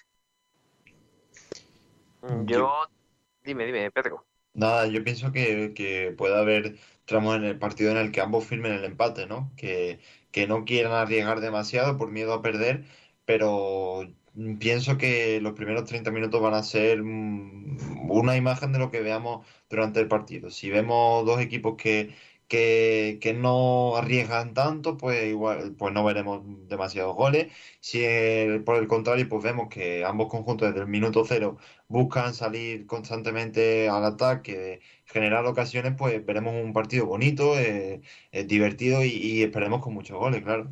Pero tú piénsalo fríamente, Pedrito. A un lado tenemos un equipo que aunque haya cambiado su forma de jugar, es capaz de sacar los tres puntos sin dar espectáculo y sin jugar bien. Y a otro que es capaz de absolutamente todo. Y de que en una jugada aislada en el último minuto mm, te quite los puntos y se los lleven ellos. Es que, no sé, es todo muy extraño. Es que al fin y al cabo esto es lo que, lo que pasa en los grandes partidos, que no sabe por dónde va a salir. Hemos visto clásicos, hablo de Madrid y Barça, clásicos aburridos, clásicos de 0-0, clásicos de que no había ocasiones que, que casi bostezabas, y otros clásicos en el que eh, el partido estaba muy entretenido y, que podía pasar cualquier cosa, incluso eh, ventaja de dos goles después se verían reducidas o incluso eh, contrarrestada y que diese la victoria al equipo contrario. Así que eh, puede pasar de todo en, partidos donde haya dos grandes equipos y en este caso los hay. Veremos si, si se antepone la, la delantera de, del Atlético Madrid, Luis Suárez y, y Joao Félix a los errores también defensivos del Madrid que también condenan mucho. Y a favor del Atleti juega el hecho de que el pase lo tenía ya certificado esta semana. Se han podido permitir jugar un poco más relajados y que el Madrid se lo jugaba absolutamente todo. Y por ejemplo, creo que ha sido nuestro compañero Pinedo, que lo ha señalado muy bien antes, que cuando Modric cae, el juego del Madrid cae y Modric ha estado sometido a un desgaste físico esta semana en la Champions espectacular. Y por ejemplo, Luis Suárez se enfada cuando lo ponen en el banquillo, pero eso es pensando lógicamente en el derby. Así que yo creo que eso sí puede jugar a favor del equipo de Simeone. A ver, yo creo que lo de Luis Suárez ayer eh, fue, fue algo normal y yo hubiera hecho lo mismo que el Cholo, pero Suárez está en un mal estado de forma. ¿eh? Ayer se vio. ¿eh? Delantero el sábado Borja Joao Correa, de nuevo. No, yo creo que va a jugar Suárez. Correa banquillo. ¿Suárez, tú eres? Sí, yo creo que sí. Me sorprendería. Bueno, ¿eh? Borja, tú que también el tema de Suárez, pues, A ver, a ver, Pinedo. Un momento, Pinedo. sí que digo que el tema de Suárez a lo mejor también la frustración puede ir por la trayectoria que lleva la Champions fuera de casa, que creo que eso psicológicamente debe ser una losa muy importante, porque pensará, coño, ¿por qué llevo marcando goles toda la vida en todas las competiciones, en Inglaterra, en España, en casa de la Champions, pero es que fuera los números de Suárez son un auténtico drama y yo creo que cada partido fuera de casa que sigue sin marcar tiene como esa sombra alargada que le persigue hasta el cuarto baño de su casa. ¿eh? Voy a hacer una pregunta, Borja. Eh, no creo, porque Carrasco últimamente jugando donde está jugando está haciéndolo bien. Pero ponte que no juega, que no juega Suárez. Eh, Joao Félix, Carrasco y por la izquierda Lemar. No, no, no, no. Yo, yo creo que va a jugar los mismos de ayer, tal cual. ¿Sí? Los mismos. Sin cambiar. Uf, me sorprende. Suárez va a jugar, es que tiene que jugar. Borja, una pregunta. Dime. El Madrid recupera, bueno, porque ya, ya llevan unos cuatro partidos jugando juntos, Casemiro, Modric, Cross, recupera otra vez a Sergio Ramos, eh, Barán. ¿Tú no crees que el Madrid es un pelín superior en el centro del campo al Atlético de Madrid? Porque si me estás diciendo tú que Saúl a veces no está bien y es parte importante en el, en el sistema de Simeone, ¿tú no ves que el Madrid puede atacar por ahí? Eh, es que yo creo que el Real Madrid, eh, si es capaz de, hacer superioridad por dentro, le puede hacer daño al Atleti. Eh, el Atleti sufre mucho. El Salzburgo es un equipo que juega muy, muy parecido al Red Bull Lazy. Eh, al final son dos equipos de la Red Bull y, con fichajes de un perfil de futbolistas parecido, porque el Salzburgo es satélite del, del Leipzig. Y es contra esos equipos contra los que sufre más. Equipos muy físicos y verticales. Creo que el Real Madrid, si consigue poner un partido de intensidad y vertical, eh, es complicado. No sé qué veis vosotros. Es que. Pues, pues sí. Pues sí, pero es que. Eh, decís, el, el Madrid atacar por. El Madrid atacando por del Atlético puede hacer daño, evidentemente. Pero creo que Carrasco en este partido, igual que últimamente en defensa, lo está haciendo muy bien. Si va a jugar Mendy, doy por hecho. Salvo que Reda o Bojita me, dice eso. Mendy va a jugar. Pero creo que por la banda izquierda, entre que si Carrasco pueda atacar y defender bien, que le dé las piernas sobre todo, eh, el, un jugador como Carrasco últimamente de Madrid puede hacer mucho daño y, el sábado, si sale bien el Atlético Madrid en conjunto, yo creo que esa banda izquierda se va a usar mucho.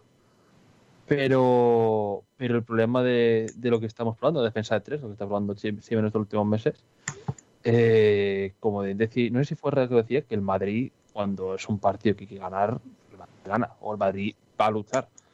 Entonces, eh, veremos, que yo creo que sí, como Simeone busca la defensa 3 en el partido y veremos cómo le sale. Y Le ha salido por ahora Borjita, cuando llegue el momento de, de cerrar el programa, de hacer una porra para el partido, estando las cosas como están entre estos dos equipos, ¿eh? Yo, yo hacemos una porra, me parece bien. Eh, Casquero, ¿decías algo?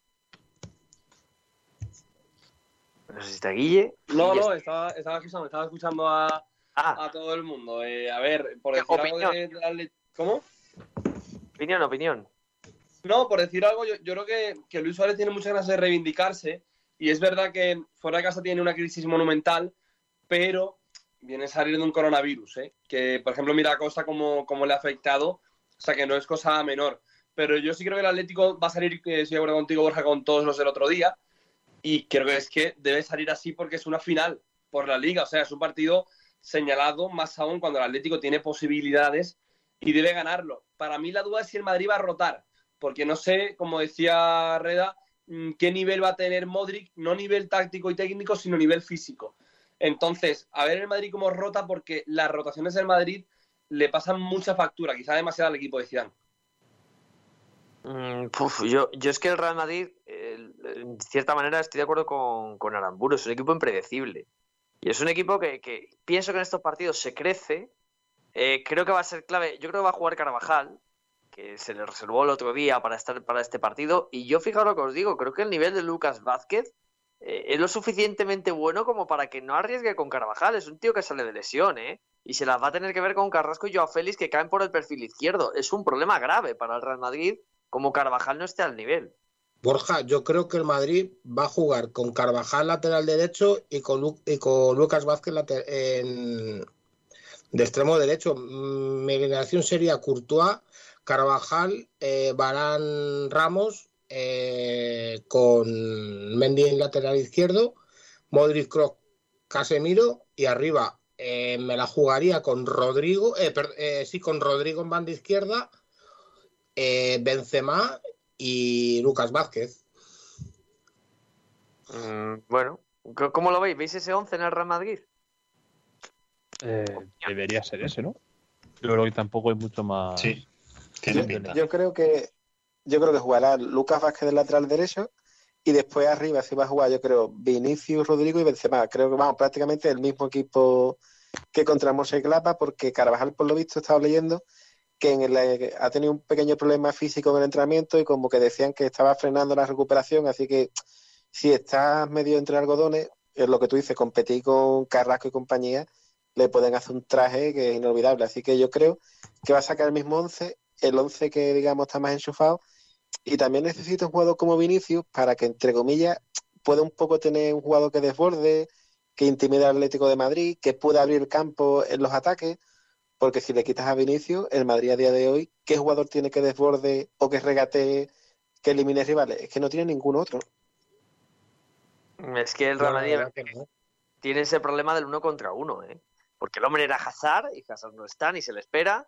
Y claro, el otro es Vinicius, que lo hace. Pero el problema de Vinicius es que es un tío con, con una irregularidad pasmosa, o sea, no. y palmaria. No, no, no hay duda de que, de que Vinicius puede ser capaz de hacerte un partido espectacular y de, de ser intrascendente. Hay un tío que todavía no se lo cree, que es Marco Asensio. Que si estuviera bien, Marco Asensio. Ni- Rodrigo ni- ni- espera, ¿eh?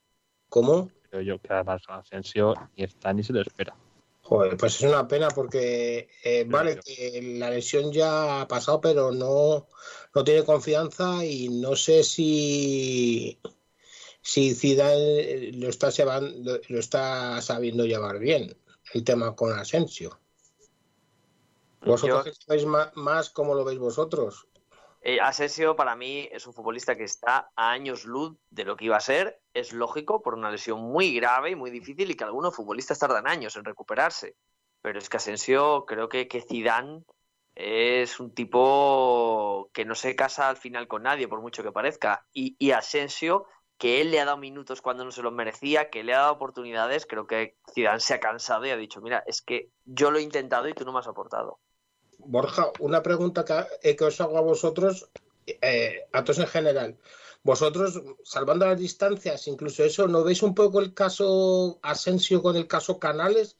Que iban a ser figuras, pero esas lesiones le impidieron eso, ¿vale? Que han sido luego relevantes en el Betis, en el Valencia, pero es que no han acabado de cuajar por las lesiones. ¿No veis un poco casos similares? Porque también con Mourinho también jugaba algo, no mucho, pero también jugaba. Y, y la verdad que hacía cosas, pero es que vamos, ni un punto de comparación con Asensio. Asensio ha sido determinante en bastantes finales. Para que, para que eso pase, eh, perdona Borja, lo he comparado con, con Canales. Ah, Canales. Dale, Sí, con- Pues que para, Canales con el del Betis. sí, Sí, sí, sí, sí. Dale, Pedrito. Para poder compararlo y ver si eso pasa o no, yo creo que tendremos que ver a un Asensio que juegue por dentro, bien media punta, porque si va a jugar en banda, yo creo que se va a perder mucho. Y, lo que digo, que si de verdad pensamos que, que puede asemejarse al caso de Canales, tendría que estar en una posición un poquito más resguardada, que no le exija tanto físicamente y que no dependa tanto de si se va a lesionar o no. No, pero el ejemplo es muy bueno, ¿eh? El ejemplo que ha puesto Carlos Reda es muy bueno porque son dos futbolistas que han pasado prácticamente por lo mismo. Lo que pasa es que yo creo que para superar situaciones así, y se ha visto, por ejemplo, en canales, es necesario la fortaleza mental. Y esa actitud de querer salir, querer superarse, y bueno, es una situación muy complicada. Y si, Can- si uy, Canales, si Asensio es capaz de eso, que ha conseguido Canales, eh, quizá mm, no vuelva a recuperar ese nivel que, que demostró en el Real Madrid de las finales de Champions.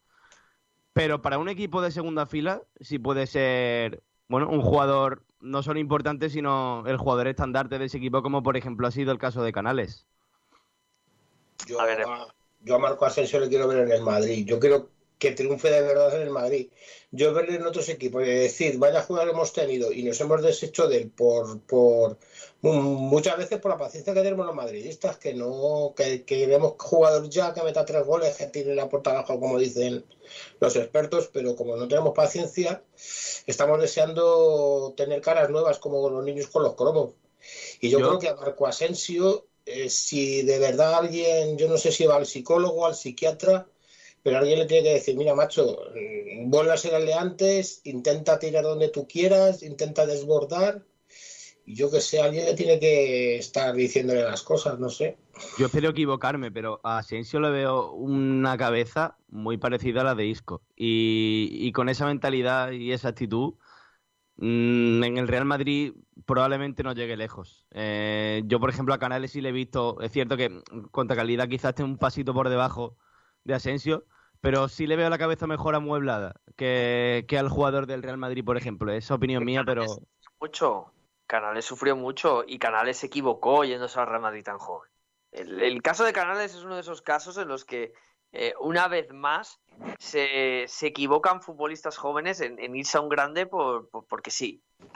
Lo que tiene que hacer eh, el, el jugador joven es, puedes fichar por un equipo grande, pero que te digan, oye, los dos primeros años sales cedido. Y no pasa nada y lo haces. O, o juegas cedido en el Racing, o te vas al Betis, o te vas a, a un equipo que te aseguren minutos.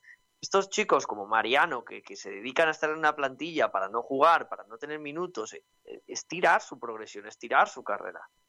Claro, Borja, pero es que, por ejemplo, Mariano gana 5 millones de euros netos. O sea, yo quiero No. tirar mi carrera ganando al año 5 netos. Ya, pero estamos en lo mismo. Entiendo esa postura, pero, pero por ejemplo, yo ponía ayer con Chesco el caso de Hulk. Hulk, un jugador que cuando llega al, eh, al Porto viene de Japón y tal, un, un hombrecillo de estos que ha dado mil vueltas, y de repente eh, se sale en el Oporto y le quiere media Europa. Le quiere la Juve, le quiere el Atlético de Madrid, le quieren equipos ingleses, le quieren un montón de equipos. Y coge y se va al Zenit de San Petersburgo Tremendo. al Zenit de San Petersburgo. ¿Por qué? Porque el Zenit tenía el dinero por castigo. De repente lo sigue haciendo bien en Rusia, hace buena Europa League, eh, hace unos campeonatos de locos eh, eh, con, con el Zenit y le quiero traer media Europa. Venga, le repescamos, volvemos a intentarlo para traerle a una liga importante. Y coge y se va a China. Lo mismo, por el dinero. Entonces, ahora Hulk con 34 años tiene la, la cara de salir ayer o antes de ayer y decir que, que su sueño volver al Oporto porque ya el, el no, no dijo ya, dijo, porque el dinero no es lo más importante. Hombre, jodido, después de haberte tirado 10 años robando y trincando por, el equipo al que vas, Eh, y sí, porque a mí que no me diga Hulk que se ha ido por proyectos deportivos, se ha ido por lo que se ha ido. Y ahora, ahora con 34 años quieres jugar en Europa y quieres volver a Europa, pues, pues es una carrera desechada, que sí, tendrá todos los ceros que quieras en el banco, Pinedo. Pero al final un futbolista de estos pierde crédito y yo te digo una cosa, al final gana menos. Porque el jugador que se queda, Hulk, se hubiera ido, pues te pongo un caso, al Atlético de Madrid, y estoy seguro de que Hulk, en dos o tres años, ese Hulk, ¿eh? el que estaba en el Oporto, que fue una barbaridad, eh, ese Hulk se hubiera ido al Madrid, o se hubiera ido al City, o se hubiera ido a, a cualquier equipo de estos que tiene el dinero por castigo, y seguramente estaría ganando lo mismo que ganó en China, pero estaría compitiendo. Y hubiera hecho una carrera en la Premier y en la selección brasileña. Borja, Pero Borja, tal vez no quiere, no quiere competir, a lo mejor quiere vivir más relajado y ser una estrella en China y sabe que andando se pasea en esa liga, que también es posible, ¿no? Tema pasta. Los colombianos y los brasileños, China son casi todos colombianos y brasileños. Dime. O Don Jason, Don Jason Martínez. Oh, no, no me hables de ese hombrecillo. Eh, dime, Carlitos. que no lo hemos comentado o, o yo no he estado en el programa. Y el caso de Mario Balotelli, ¿en cuántos equipos ha estado? Es, es- es- es- es- por el Monza. Se ha ido al Monza de la Serie B de Italia, el equipo que lleva ahora Galliani y Berlusconi, que llevan el Monza. Eh, han cogido después de salir del Milan, pues eh, están ahí pero No, ¿ese en cuántos no, equipos ha estado? Balotelli, pues Balotelli es otro futbolista que, que, porque en su día parecía que se iba, trotamundos. se iba- se iba a comer el mundo y ha acabado siendo, pues, pues desgraciadamente para, desgraciadamente para él, pues un juguete roto. Y es, es una pena, por cierto, en el Monza, que el Monza es especialista en traerse hombrecillos extraños, ¿eh? Está también en ese equipo nuestro amigo Boateng, Kevin Prince Boateng, el que estuvo en el Barça. Eh, estaba también por, por ahí, en el, en el Monza. Y había otro más que no me acuerdo de quién es. O sea, Boateng, que no sabe ni cómo llegó todavía al Barça. Bueno, eso, eso es una... ¿Boateng no jugó también en el Milán? Mira, Alreda, para contestarte a tu pregunta, eh, Vale. Balotelli ha jugado en 3, 4, 5, 6, 7 equipos, tampoco son tantos, ¿eh? 7 Uy. equipos. Y Intercity, Milán, Liverpool, Niza, Marsella y Brescia. Uy. Tampoco son tantos, ¿eh? Los de, los de Balotelli. Pero bueno, Como lo de que- eh, pero es un jugador que, que, que su representante, que es el Mino Rayola, eh, para mí un representante terrorífico, eh, muy bueno en lo suyo, eh, ojo, muy bueno en lo suyo, pero creo que mira muy poco por el futbolista, es el que se cargó la carrera de este chico. O sea, este chico estaba para otras cosas, pero bueno. Nos estamos liando porque estamos hablando de Balotelli cuando estábamos Perdón. hablando del derby. Vamos a, a ir, que es la una menos cuarto ya, vamos a ir cerrando y quiero que me digáis una porrita. Vamos a hacer una porrita. Esta que, que en Sport le gusta mucho. Y quiero que hagamos una porrita del derby. Así que venga, voy a empezar con Pinedo. Mi porra es eh, 1 a 2 para el Atlético de Madrid. 1-2 para el Atlético de Madrid. Carlito Reda. No me vale un 7-0, ¿eh? No, no, eso es la vida y, y el Otro. Madrid no tiene gol. Estoy un poco tarado, pero no tanto. A ver, ¿cuál? Eh, ah, pero tú lo dices por lo del verano. Lo, lo dices por el verano, lo, lo del 7-3. Claro, claro, que, que nos lo queréis devolver. Eh, Carlito, el resultado. Yo, el resultado Amarrategui, una, un gol de rebote de Vinicius y 1-0. 1-0. Venga, fantástico. Casquero. Mm, 2-1 para el Madrid. 2-1 para el Madrid. Eh, Aramburu. Me salió bien el otro día. Eh, 1-0 para el Madrid. O sea que pierde el Madrid, me cago Que gane el Madrid. Que No, el que gana el Madrid, Carlos Reda, que gana el Madrid. Pero es que Aramburu no es el que dice una cosa Ah, vale, sí. y luego pasa la otra. No Sí, sé de qué me estáis hablando. Aramburu intenta el contragafe, sí. Eso es lo que hace Aramburu. Ah, claro, claro. Él quiere que gane el Atleti 0-1. Claro, eso es. Carmona. Yo voy a decir 0-2. ¿Vale? Pedro Jiménez. Empate a dos y que viva el fútbol. Pues yo digo empate a uno. Empate a uno. Yo no sé, voy a ser un poco más con cabeza que con corazón. ¿eh? Ya os digo yo que, que me da mala espina el partido del, de Valdebebas. Pero el empate no es, no es malo tampoco para el Atleti, ¿eh? Le vale. El empate es cojonudo para el Atleti. El Atleti empatar en Valdebebas es un grandísimo resultado.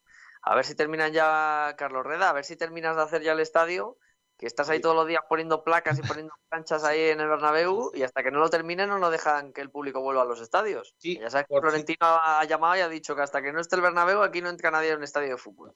Por cierto, el Madrid, ¿por qué no abre el Bernabéu a- para jugar en para jugar, aunque sea sin público, porque no es lo mismo. Vas ¿Cómo? Se te cae una placa a la cabeza y ¿qué pasa? No, pero vamos, eh, es, pero habrá seguridad para todo. Están diciendo que el Madrid, ¿por qué no podía poner el Bernabéu para jugar los, los, los partidos? Que además la Porque te- de hecho, hace años el Madrid también jugó con el estadio en obras, en, en los años 90 o, o- sí, sí, 90-2000 cuando puso las torres. El Madrid no, no, no pidió su sede ni nada. Jugaba en el Bernabéu. ¿Por qué no puede jugar en este estadio? Porque yo creo que a los rivales que van a Valdebebas ven un estadio, vale, que el, el césped está muy bien, todo muy bonito, pero no sé. Tú vas a Valdebebas, ves, el, ves las cosas y dices, vale, es un estadio normal de eso, pero tú te vas al Bernabéu, aunque yo creo sin público impresiona. Yo no sé los jugadores pueden influir jugar en Valdebebas o en el Bernabéu. Bueno, eh, yo... pi- ¿cuál- ¿Qué le queda al Bernabéu, Redán? No le queda nada. Yo creo que en enero está ya, ¿no? Yo pienso que sí. Yo, ellos de vez en cuando y, y- y las obras van yendo bien y yo creo que para, para tú dices enero, pero hablaban ya que le quedaba un año. No para este año de enero, sino para el año que viene de enero. Ajá. Dos años. Sí, sí. Bueno, pues, pues eh, vamos a ver, a ver si vuelve el Bernabéu, porque seguramente estaremos más cerca de que vuelva, de que vuelva el fútbol.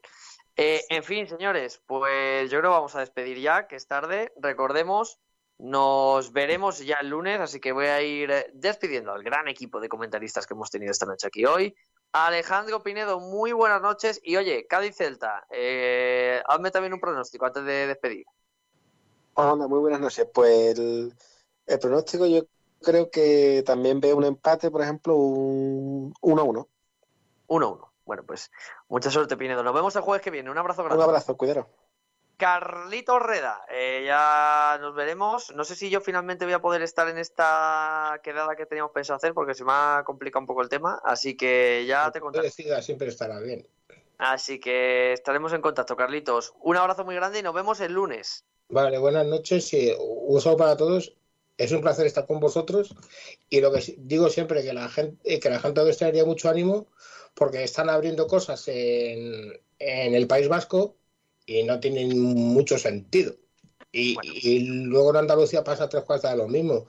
Yo no sé quién decide esas cosas porque es que si hacen eso y les vuelven a abrir otra vez, les tienen que dar ayudas, porque no pueden ser que cuando estén otra vez en fase de contagios grandes, la gente diga a cerrar otra vez. ¿Quién aguanta eso económicamente? No lo sé. No lo sé yo tampoco, Carlitos. Un abrazo grande, Carlitos. Un abrazo. Pedrito Jiménez ahora se va a quedar conmigo porque vamos a hablar de fútbol femenino. Eh, Guille Casquero, eh, gracias por estar aquí una noche más. Te hemos robado un poquito más de tiempo. Te echábamos de menos. Te esperamos la semana que viene. no te preocupes, un abrazo, Borja. Chao. Un abrazo grande, Guille. Don Nacho Aramburu, que ha hecho doblete esta semana con nosotros. Y un placer estar como siempre. Y bueno, a ver si tenemos suerte en el derby del sábado. Voy a terminar con una cosa muy friki, eh, bueno, friki, Ah. eh, rápida, sí. Eh, están habiendo noticias de Marvel, de Star Wars y tal. eh, decir que a todos aquellos que sean amantes de Christian Anderson o Christian no sé qué, no recuerdo su nombre, de. Star Wars, de Anakin concretamente, eh, va a volver para la serie de Kenobi. ¿Cómo? 2022, creo que es. Pero, pero bueno, pero, pero, pero qué cosa de locos. Pues, pues, Sí. me, me gusta, me gusta eso, Aramburu. Buen, buena noticia para despedir un programa de fútbol. Un abrazo grande. Un Aramburu. abrazo. Don Nacho Carmona, Nachete, el Betis. El Betis tiene partido feo el fin de semana, ¿eh? Pues sí, menos mal que sacamos los tres puntitos en el Sadar, porque si no la cosa se ponía negra, negra, pero negra de verdad, ¿eh? De Con- meternos abajo. Así que esos tres puntos nos dan aire. Con gol del Panda, ¿eh? Con gol del Panda, por fin, sí, sí. Hacía falta, hacía falta. Y gol de Juan Miranda también, que se nota que siente los colores este chico, Borjita Aranda. Oh, un, un fenómeno, Juanito Miranda. Un, un crack. Pero bueno, un abrazo grande, Nachito.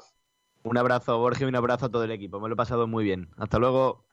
Bueno, y para cerrar, Pedro Jiménez, porque hay fútbol femenino, ha habido Champions, Pedrito Jiménez, ha habido cosas. Sí, señor, ha habido cosas. Hoy no tenemos tantas novedades, sí que comentar esos partidos. Empezamos con la Champions, si te parece. Sí. Pues mira, tu equipo, el Atleti, ganó 2 a 4 ante el Servette suizo. Por supuesto. Y pudieron ser más, ¿eh?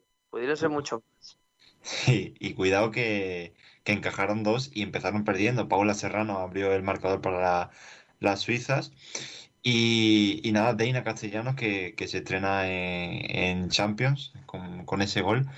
Eh, el otro partido de Champions femeninas es el PSV 1, Barça 4, también goleada del equipo español. Así que eh, ambos conjuntos han encarrilado bastante la- el los partidos de vuelta, que en el caso del Atleti será el 15 de diciembre a las 8 y media, en este caso les toca como locales, al igual que el Barça, que lo hará a las 5 de la tarde del 16 de diciembre. Ujú. 16 de diciembre. Sí, señor. Eso por ahí, ese mismo 16 de diciembre se juegan partidos aplazados, al igual que se jugaron el día 9, que los resultados fueron Real Sociedad 2, Rayo 0, Levante 1, Real Madrid 2, Huelva 1, Madrid Club de Fútbol Femenino 0, Sevilla 0, Eibar 1. Por cierto, de ese Real Sociedad 2-0 Rayo, te comenté ya que las jugadoras rayistas decidieron viajar, pero que estuvieron a, pu- a punto de plantarse ante la polémica que ha habido.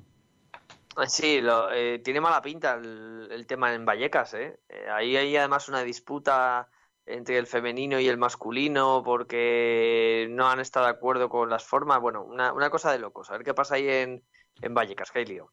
¿Qué más, Pedro? Pues mira, nos vamos a ir a México porque eh, Toña Is, la seleccionadora de categorías inferiores de, de España, mm, bueno, ha estado cinco años en la sub-17, eh, se ha ido a Pachuca, al Pachuca femenino, va a entrenar y va a heredar el equipo de Eva Espejo que pasa a la dirección técnica del equipo, así que eh, enhorabuena a la española que va a tener una nueva aventura ahí en, en tierra mexicana. Bueno, pues mucha suerte ahí en México, en el Pachuca. Sí, señor. Eh, ya solo nos queda comentar la jornada. Es que las lesiones ya se nos quedaron para el día anterior, Borja. Menos mal, menos mal, que yo eh, una, una sangría de lesiones. Pues mira, te voy a comentar los partidos que hay, eh, empezando por el del sábado 12 de diciembre, que solo hay uno, pero ¿qué partido? Valencia-Barça a las 12 del mediodía. Y luego tenemos el domingo 13, un carrusel increíble de partidos. A las 12 hay en total hasta 6 partidos, empezando con el Santa Teresa Granadilla, Sporting de Huelva Athletic, Depor Banca Logroño, Atlético de Madrid, Madrid, eh, Madrid Club de Fútbol Femenino, Rayo Eibar y eh, Español Real Madrid. Luego por la tarde tenemos a las 4 y cuarto Sevilla Real Sociedad y a las 6 y media cerrará la jornada el Betis Levante. Bueno, pues fantástico. Mira, vamos a aprovechar ya y vamos a dar la jornada en Primera División. Recuerden, mañana a las 9 de la noche Valladolid Osasuna, sábado a las 2 Valencia Athletic Club de Bilbao, a las 4 Huesca Alavés, Villarreal, a las 6 y media Elche Granada y a las 9 Barcelona Levante. El lunes a las 9 Celta de Vigo Cádiz. En eh, segunda a las 7 de la tarde Lugo Ponferradina, a las 9 Oviedo Tenerife mañana. El eh, sábado a las 4 de la tarde Leganés Mallorca, a las 6 y cuarto Castellón Albacete y a las 8 y media Fuenlabrada Mirandés. El domingo a las 2 Logroñés Español, a las 4 Almería Málaga, partidazo. A las 6 y cuarto Las Palmas Alcorcón, a las 8 y media Cartagena Sabadell y a las 9 Sporting de Gijón Real Zaragoza.